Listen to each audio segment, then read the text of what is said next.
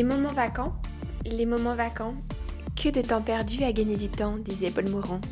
Et si l'avenir c'était apprendre à le suspendre, rester en lévitation, loin des sabliers, des comptes et des comptes des horloges et des semainiers Tout ce qui nous rappelle que demain n'est qu'une probabilité. Car voilà, nous sommes ainsi faits que nous prenons uniquement conscience de ce temps lorsqu'il nous est compté. De quoi vous vous souviendrez-vous une fois ridé? Du temps travaillé ou du temps dilaté? Celui de l'aventure ou de l'amour? Dans une vie où tout est chronométré, c'est la question que j'ai souhaité élucider avec nos invités. Aujourd'hui, pour ce huitième épisode, Albert Moukébert, docteur en neurosciences cognitives et psychologue clinicien. Il est l'auteur du livre intitulé Votre cerveau vous joue des tours. Et l'oisiveté, il adore. Qu'est-ce que c'est qu'un moment vacant pour toi? Une très bonne question. Je pense que plusieurs moments vacants ont plusieurs spécificités. Il y a des moments vacants qui sont les moments où on ne travaille pas, tout simplement. Donc je passe avec mes potes, on boit des verres, on va au cinéma, on fait du sport, etc. Quoique faire du sport, ça devient de plus en plus un moment de travail qu'un moment vacant. Et puis il y a le moment vacant, et là c'est des mots plus peut-être techniques, c'est-à-dire c'est quand je n'interviens plus euh, consciemment avec mes processus mentaux. C'est-à-dire par exemple, euh, je m'assois et je fais rien dans les traditions orientales, il y a beaucoup cette notion, notamment par exemple le zazen, qui s'appelle le just sitting, juste être assis et rien faire. Et c'est très différent de méditer. Quand on médite, souvent, on se concentre sur notre respiration, on se concentre, il y a quand même une sorte d'actif. Pour moi, des moments vacants, en tout cas ma définition à moi, c'est quelque chose que je fais beaucoup, que j'aime beaucoup, c'est quand je rentre chez moi, je me pose sur mon sofa, je regarde le mur, et puis je fais rien. Dans le sens où je n'interviens plus avec mon cerveau. Mon cerveau peut penser à, la vie, à la mort, à quelqu'un qui me plaît, à mon boulot. le moi, la petite voix qui parle avec soi-même, elle n'intervient plus. Tu dirais que ça t'arrive souvent ces moments vacants? Est-ce que tu peux me raconter ton dernier moment vacant? J'en ai quasiment systématiquement tous les jours. Je suis quelqu'un qui est assez flemmard, mais qui en est fier. C'est une flemme par choix, on va dire. C'est de l'oisiveté, tu dirais? Ouais, c'est de l'oisiveté. En fait, euh, c'est marrant que tu utilises ce mot parce que euh, un des, des, auteurs qui m'ont le plus impacté, je pense, dans ma vie, il y en a deux, c'est euh, euh Bertrand Russell et euh, Hermann Hesse. Et les deux ont fait un peu. Bertrand Russell a écrit un livre qui s'appelle L'éloge de l'oisiveté. Et Hermann Hesse, je sais pas en français, peut-être ça s'appelle L'art de l'oisiveté. Et oui, c'est clairement de l'oisiveté. Je pense que je suis quelqu'un d'assez oisif mais ça me, ça me va relativement bien. ça marche bien pour moi. Donc, euh. Mais c'est par subversion? C'est par flemme. Et c'est aussi par plaisir. J'aime, j'aime bien ça. Il y a des gens qui aiment bien aller à la salle de sport, il y a des gens qui aiment bien aller boire des verres, d'autres qui aiment bien aller en boîte. Moi, j'aime ne rien faire.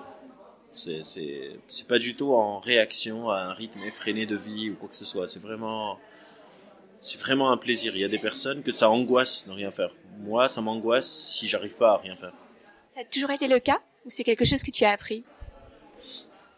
Un mélange des deux. C'est-à-dire quand j'étais plus jeune, j'étais très anxieux. J'ai grandi au Liban, euh, ma mère est très anxieuse, j'ai grandi en guerre civile, donc il y a beaucoup de stress autour de moi. Euh, mais en même temps aussi, j'aime bien la flemme, j'ai toujours été euh, un peu dans, mes idées, sans être pas du, tout antisocial, je parle, j'aime bien le contact social et tout ça. Mais c'est vrai qu'au début, la première fois que je me suis assis pour rien faire, je me suis fait royalement chier. Tu peux, tu peux dater ça, le moment où tu t'es assis pour rien faire. Ouais, ouais, ouais. Je peux, je peux très bien dater les moments où je m'asseyais et je me faisais chier en attendant que quelque chose se passe et il se passait rien. Et quand on commence à faire ça, une minute, ça a l'air d'être une heure. Parce qu'on n'est pas habitué à rien faire. Donc je m'asseyais, je me disais, genre, now what, quoi. Mais maintenant, qu'est-ce que je fais? Je m'ennuie, machin, machin.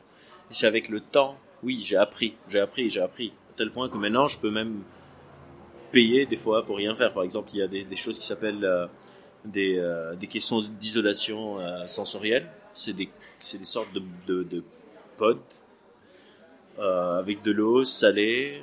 Et vous rentrez dedans et vous avez le choix. Ou bien vous faites les trucs bien-être, relaxation avec de la musique douce. Mais moi, je prends l'option déprivation sensorielle et il ferme sur vous et après vous entendez plus rien, vous voyez plus rien, vous sentez plus votre corps parce que vous flottez dans l'eau salée vous savez plus c'est où la limite de votre corps, au-dessus ou en dessous de l'eau, parce que l'eau est à 37 degrés pour que ce soit à température corporelle. Et je coupe tous mes sens pendant une heure. Alors, tu es docteur en neurosciences. Alors, pour toi, un moment vacances, c'est quelque chose qui est dénué de, de sens au sens euh, toucher, l'ouïe, la... Euh, non, pas, non, pas nécessairement. Un moment vacant, ça c'est une déprivation sensorielle. C'est peut-être moment vacant puissance 10 000. Mais pour moi, un moment vacant, pour les mots techniques, c'est un désengagement préfrontal. C'est le cortex préfrontal, donc euh, les fonctions exécutives qui disent j'ai envie d'aller au ciné, ah je dois faire mes mails, etc., qui se déconnectent du reste du cerveau. On a deux types de pensées en fait. On a les pensées automatiques, par exemple, je te dis euh, quelle est la ville, euh, quelle est la capitale des États-Unis? Tu penses pas, ça apparaît dans ta tête tout seul, genre bim Washington. Euh, on est dans quelle ville? Bim Paris. Deux fois deux, bim quatre c'est des choses on pense pas, c'est des pensées automatiques. Si je suis jaloux, j'appelle ma copine, elle répond pas, bim, elle me trompe. Après, on a un deuxième set de pensées qu'on appelle les métacognitions. C'est des pensées sur nos pensées. En anglais, on appelle ça thinking about thinking. Pour moi, un moment vacant, c'est quand il n'y a plus de contrôle métacognitif. Pour utiliser des mots très techniques et savants. C'est quand la petite voix ne discute plus avec le reste. C'est tout. C'est des pensées reptiliennes alors? Euh, la division reptilien machin dans l'organisation de MacLeod, on s'éloigne petit à petit d'elle. On remarque que les trois cerveaux sont très séparés. Non, c'est je, je je fais même plus attention aux pensées, c'est-à-dire quand je fais rien, si après tu me demandes quelles étaient tes pensées automatiques, pensées reptiliennes, j'ai aucune idée. Je, je, ne suis pas en train de prêter attention à ces idées. Je suis pas, c'est pas de la méditation, c'est pas de la relaxation, c'est pas j'observe mes pensées, c'est pas de la pleine conscience, c'est de la non conscience. C'est un peu comme rêvasser. En fait, si, pour moi, le moment vacant le plus commun pour tout le monde, que personne ne réalise, c'est dans le métro, quand les gens sont assis, ils ont le regard vide, comme s'ils sont pas là, là ils sont vacants. Mais ils le réalisent pas. Mais le métro, c'est peut-être un des, les transports en général, l'avion, le train, le métro, le taxi, pour ceux qui prennent le taxi, ah, sont les micro-moments vacants les plus communs dont tout le monde ignore l'existence. Moi, j'adore quand je, je, sais que je dois prendre un train ou quelque chose, je me dis, c'est le bon moment là pour, pour rien faire. She, she, I got my house on of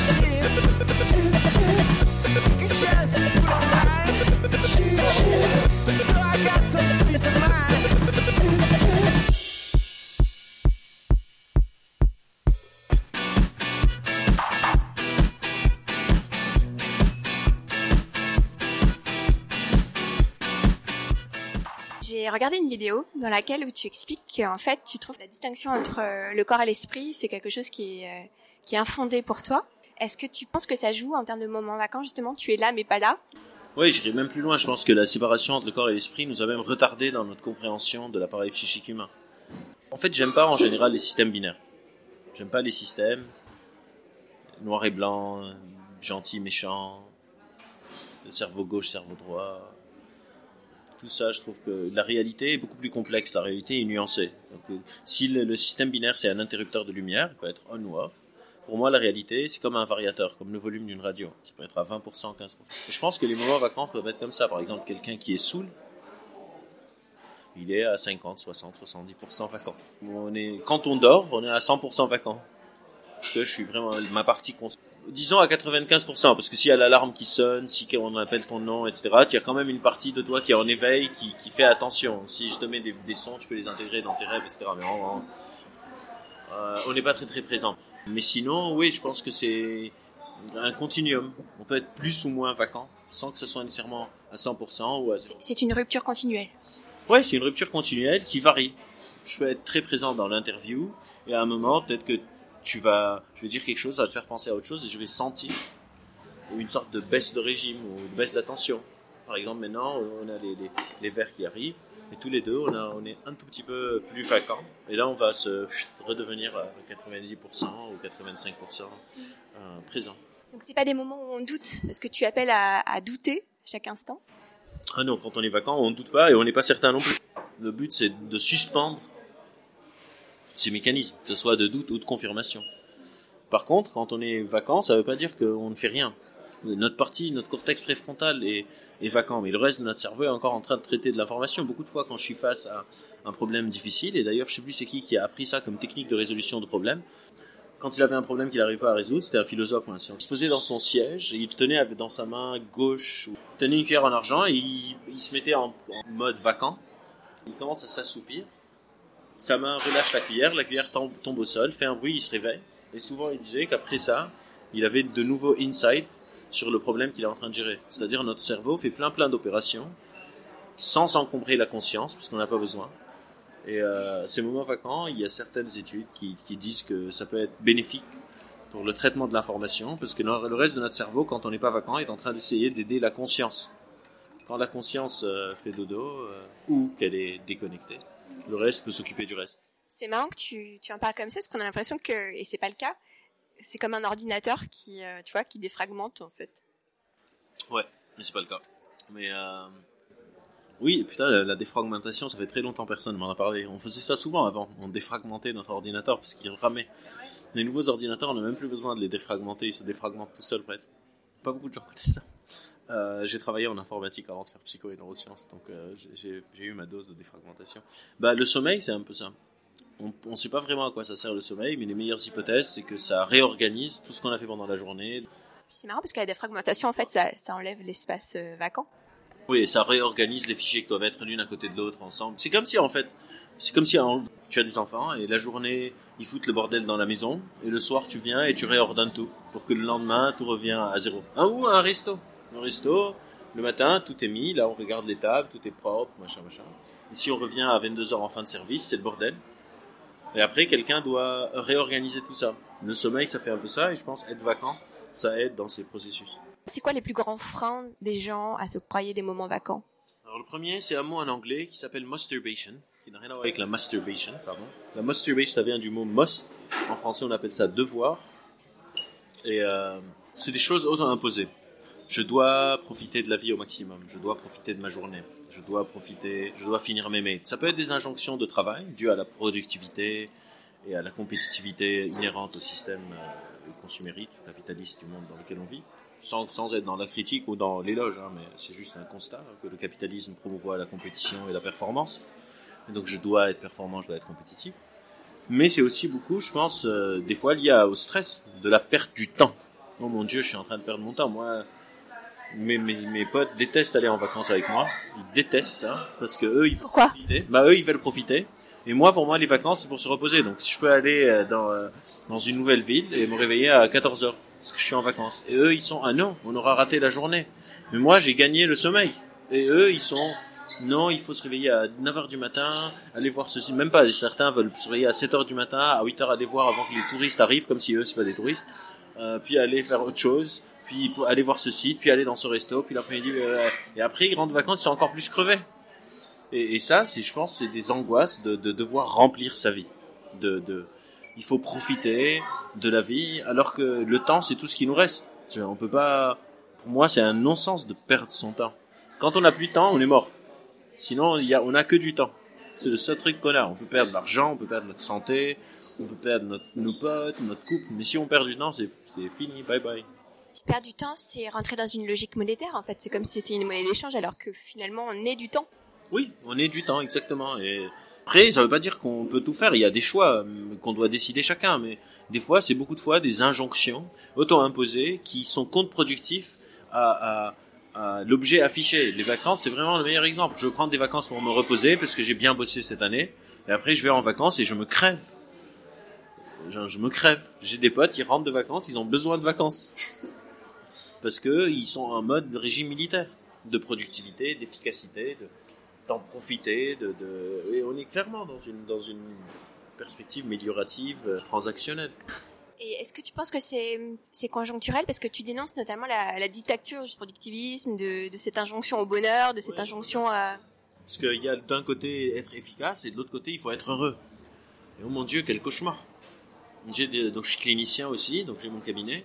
J'ai euh, deux patients, deux patients et patients qui ont fait des burn-out alors qu'ils travaillent dans des ashrams de yoga. Du coup, c'est un peu le comble, mais, mais je les comprends parce qu'ils ils veulent tout le temps aller bien et donc à chaque fois qu'ils allaient un peu mal, ils redoublaient d'efforts sur la méditation, ils se réveillaient en- de plus en plus tôt, parce qu'il faut faire de la méditation deux heures avant le petit déjeuner, entre les cours, etc., etc. Alors que aller mal, ça a une utilité, ça a une fonction. C'est notre corps des fois qui nous dit quelque chose va mal, il faut que tu te reposes. C'est des fois notre corps qui nous dit bah c'est important ce qui s'est passé, est-ce qu'il faut que tu prêtes attention, etc. Aujourd'hui, on est dans une sorte de dictature du bonheur où on, est, on court tous vers le bien-être, il n'y a plus aucune tolérance à la déprime. Est-ce qu'un moment de vacances, ça peut être aussi un moment euh, de dépression un peu? bien sûr. Moi, des fois, je, je, je, genre, ok, demain c'est nervous breakdown. Demain, euh, je- Genre, je finis, je m'effondre, ne, me parlez plus. Je veux juste euh, m'apitoyer sur mon sort. Et laissez-moi. Euh, Angèle euh, a une chanson, elle dit Ah, le spleen, c'est plus cool, un truc comme ça. Parce qu'il y a une période où le spleen, où la mélancolie, c'était plutôt mise en valeur. Le poète torturé, la personne un peu mystérieuse, triste, on ne sait pas vraiment pourquoi. Ferme les yeux, oublie que tu es toujours seul. Oublie qu'elle t'a blessé, oublie qu'il t'a trompé, oublie qu'elle t'a perdu tout ce que t'avais. C'est simple, sois juste heureux. Si tu le voulais, tu le serais. Tout, il faudrait tout oublier. On pourrait croire, il faudrait tout oublier. On joue. Moi, je fais des confs et à chaque fois, on m'introduit. Ah, vous allez passer un moment inspirant. Et je me dis, genre, mon Dieu, pourquoi? On cherche tout le temps l'inspiration, le bien-être, la bienveillance. La, la bienveillance, limite, c'est bien, j'ai pas envie de la mettre là-dedans, mais le bonheur et tout ça, c'est pas réaliste. C'est pas, c'est pas réaliste. Et, je pense que ça aussi, ça empêche les moments de récupération. Je finis le taf et je veux profiter de ma soirée. Je connais des personnes, ça fait des mois, ils n'ont pas passé une soirée où il y avait rien de prévu. Pas une.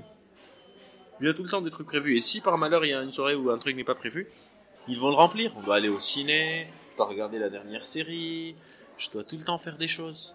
Est-ce que tu penses que c'est euh, une forme de, peur de ralentir et donc de mourir d'une certaine façon? Je pense pas que c'est une peur de mourir, je pense que c'est une peur d'avoir pas assez profité avant de mourir. C'est le temps perdu ne se rattrape pas et tout ça et toutes ces idées complètement pas complètement, partiellement absurde. Pourquoi partiellement? Parce que c'est vrai qu'il y a une, légère euh, séparation entre l'oisiveté et la paresse. Mais l'oisiveté, c'est pas la paresse. C'est quoi la différence? La l'oisiveté, c'est ne rien faire pour après refaire des choses, ou même c'est faire des choses pour après ne rien faire. La paresse, c'est c'est de la facilité. L'oisiveté, c'est pas de la facilité. Moi, euh, s'il y a des personnes qui nous écoutent, je les mets au défi. Qu'ils s'assoient chez eux quand ils rentrent sur le sofa et qu'ils fassent rien. Et on va voir combien ils sont capables de le faire. Alors que la paresse, c'est plus proche presque de la procrastination, c'est remettre à plus tard, etc. Moi, quand je suis oisif, je suis pas en train de me remettre à plus tard quelque chose. Je suis pas en train de procrastiner. C'est vraiment un choix. Des fois, des potes m'appellent, ils me disent qu'est-ce que tu fais Je leur dis je fais rien. Ils me disent tu veux faire quelque chose Je leur dis non, je suis occupé, je fais rien. Est-ce que ça se programme des moments vacants? Ça peut. Et ça peut arriver euh, tout seul. Mais ça peut se programmer. Pour moi, c'est vraiment une activité à temps plein. C'est paradoxal, mais c'est comme je vais aller à la, salle de sport de 7h à 8h. Bah, ce soir, de 2h du matin à 3h du matin, je vais rien faire. Ça peut se programmer parce que des fois, bah, on est happé par le tourbillon de la vie. On a pour des circonstances familiales, pour des circonstances financières, on peut pas, alors pas tout le monde peut se permettre de se dire, bah moi je vais pas travailler, je vais aller me mettre chez moi et avoir un moment vacant. Il y a des gens qui m'écoutent, ils vont penser que je suis blindé de thunes et que je peux me permettre de me poser sur mon sofa. Non, c'est un choix. Je, me prive d'autres choses pour faire ça, parce qu'à côté j'ai mes responsabilités professionnelles, j'ai mes responsabilités financières. Je ne suis pas blindé de thunes. Mais euh, voilà, des fois des potes veulent aller boire un verre. Moi je préfère ne pas aller boire un verre et rester chez moi et encore une fois, pour moi, c'est un plaisir. J'appelle pas tout le monde à être oisif. Hein. Il y a des personnes dont le caractère ne s'adapte pas. Pour eux, ok. Tout comme, genre, je sais pas, il y a des personnes qui sont introverties. Il faut arrêter ça aussi, à la dictature de l'hypersociabilité. Tu t'es fait des potes, vois tes potes. Pourquoi tu vas voir tes potes? Bah, je suis introverti, laissez-moi tranquille, que j'ai le droit d'être introverti.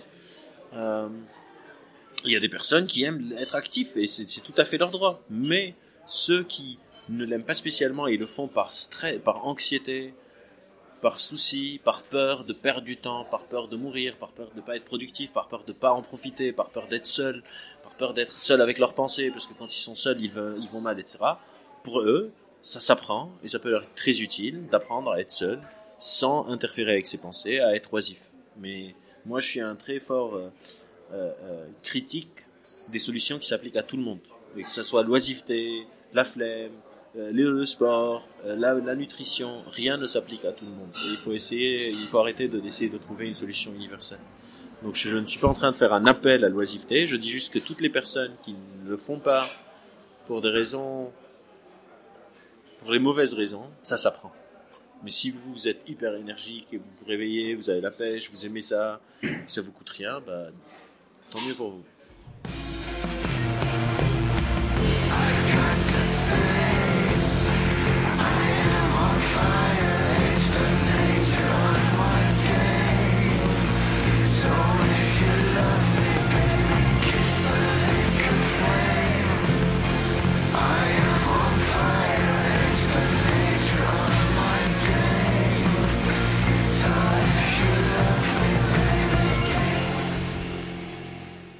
Quels sont les bénéfices des moments vacants Premier bénéfice, ça va paraître bizarre ce que je dis, mais c'est vu que c'est informel. Je me repose de moi. Des fois, je me fais chier moi-même et j'ai plus envie de me voir. Et donc, je me dis, genre, bon, Albert, maintenant, tu, tu te laisses tranquille. Et ça, c'est la première fonction. Des fois, je me fatigue et j'en peux plus de moi-même et donc ça me sépare de moi-même. La deuxième, c'est, euh, encore une fois, je trouve que ça réorganise mes idées. J'ai de meilleures idées après. C'est une fonction utilitaire. La troisième, c'est le plaisir. Je prends plaisir à faire ça. Why not? Euh, Et c'est tout. Genre, c'est cool. Genre, j'aime bien ça. Quelle est la différence entre euh, des moments vacants qu'on pourrait avoir régulièrement et peut-être l'idée de cycle? Est-ce que pour toi, le cycle, c'est les vacances? Parce que si c'est les vacances, je trouve que c'est pas une bonne idée. Pour des raisons de construction biologique. Là aussi, je pense que c'est mille fois mieux d'avoir des micro-moments pendant la journée et pas de vacances annuelles.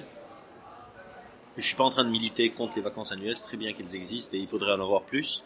Mais si je devais avoir une tâche à choix forcé, donc soit j'ai tous les jours des petits moments de récupération ou de mes moments vacances, etc. Soit je dois bosser comme un animal et j'ai trois semaines de vacances par an, je préfère le premier.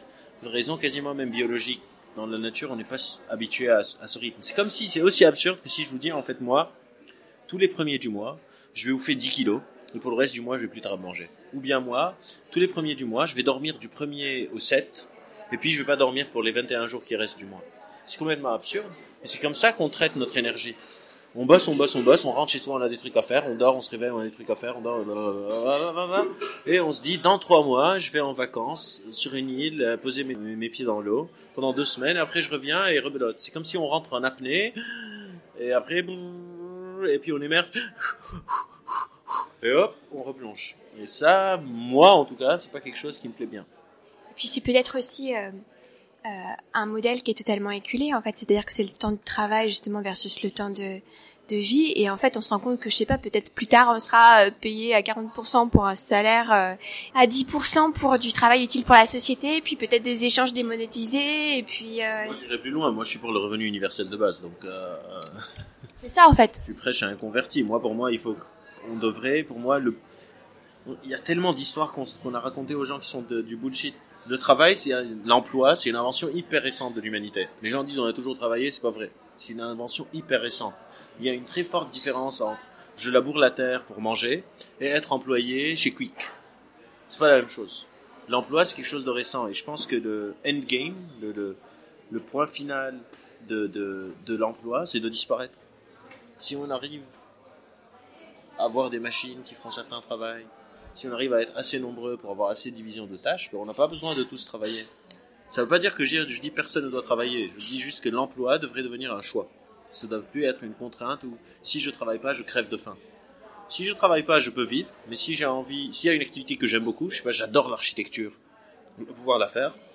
C'est pas, pas une machine qui me la fait à ma place. Et je dois être récompensé si ça a, ça a- ça a une utilité sociétale. Mais dans ce cas-là, je peux avoir des moyens encore supplémentaires.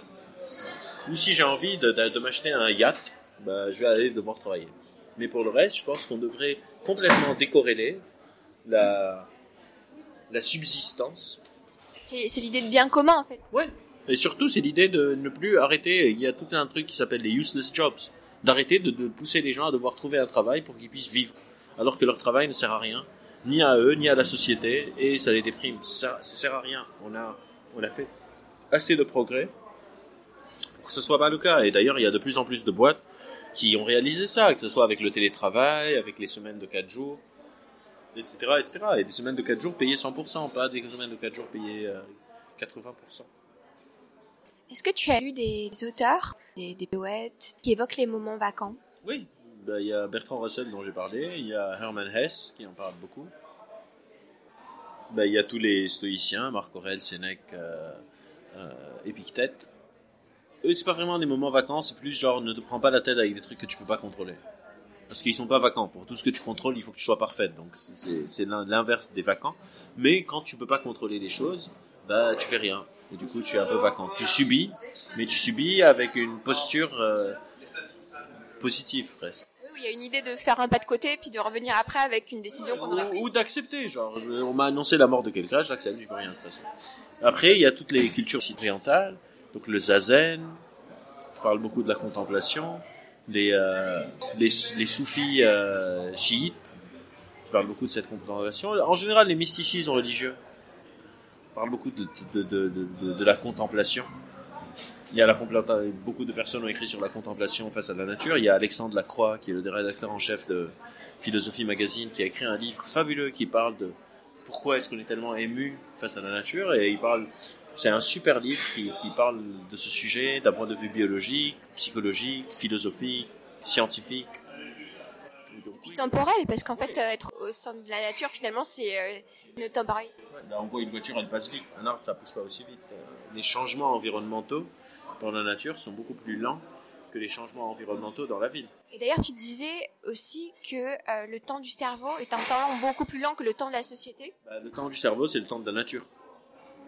Euh, Et la nature est beaucoup plus lente. Le truc le plus rapide peut-être dans la nature, à part les intempéries, machin, c'est euh, les jours-nuits.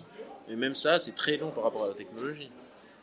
Si on peut changer très vite, c'est pas très très bien pour la stabilité sociale, pour la stabilité de nos relations, etc., etc. Il y a une raison de pourquoi on change pas vite.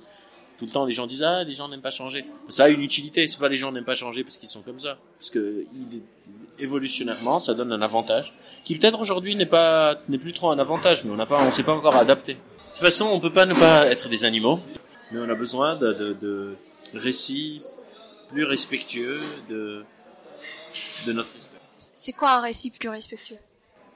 Bah déjà, c'est arrêter de bouffer la planète. Ce serait cool. Et limite, la planète, elle va s'en sortir. Nous, c'est pour notre pomme, mais aussi la biosphère. Donc les autres animaux, ça, ça les regarde pas notre merde. Donc ce serait cool si on arrête. Ce serait cool si on arrête de creuser les inégalités, parce que on est des animaux sociaux. Et si on continue à polariser, bah, toute notre culture va s'effondrer. Et les gens, c'est comme s'ils ont oublié que l'histoire de l'humanité est jalonnée de civilisations qui s'effondrent. Je sais pas pourquoi on est dans un monde aujourd'hui où on pense que c'est pour toujours. Mais c'est pas vrai. Genre la guerre mondiale, c'est il y a 60, 70 ans. Il y a genre deux générations. Pourquoi tout le monde pense qu'on pourra jamais re-s'effondrer? Ça m'échappe. Moi, ça me fait flipper énormément. Peut-être parce que tu as connu la guerre aussi. Ouais, peut-être que parce que j'ai connu la guerre aussi, bien sûr.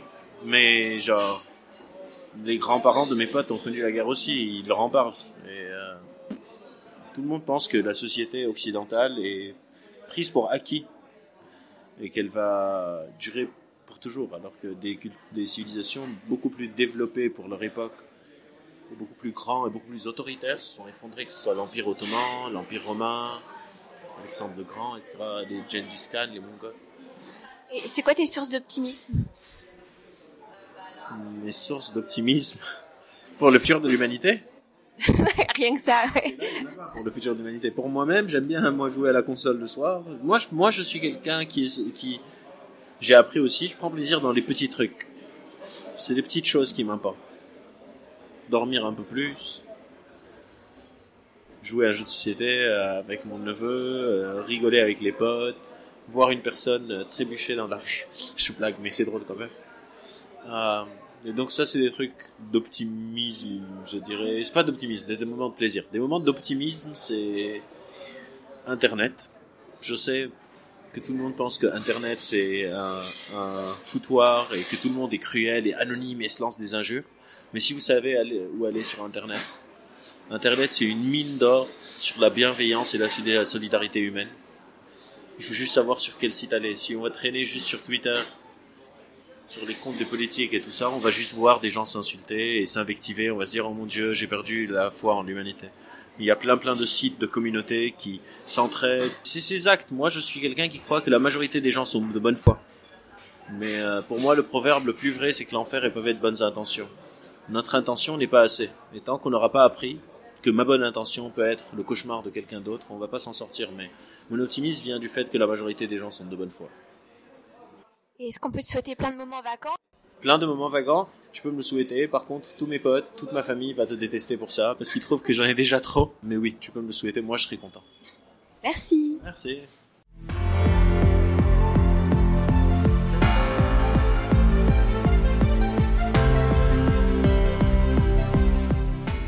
Merci beaucoup, je vous donne rendez-vous dans quelques semaines avec le philosophe et compositeur Vincent Cespedes qui nous parlera de la méditation pour faire le plein de sens et de la philosophie du moment d'Henri Lefebvre. D'ici là, prenez le temps.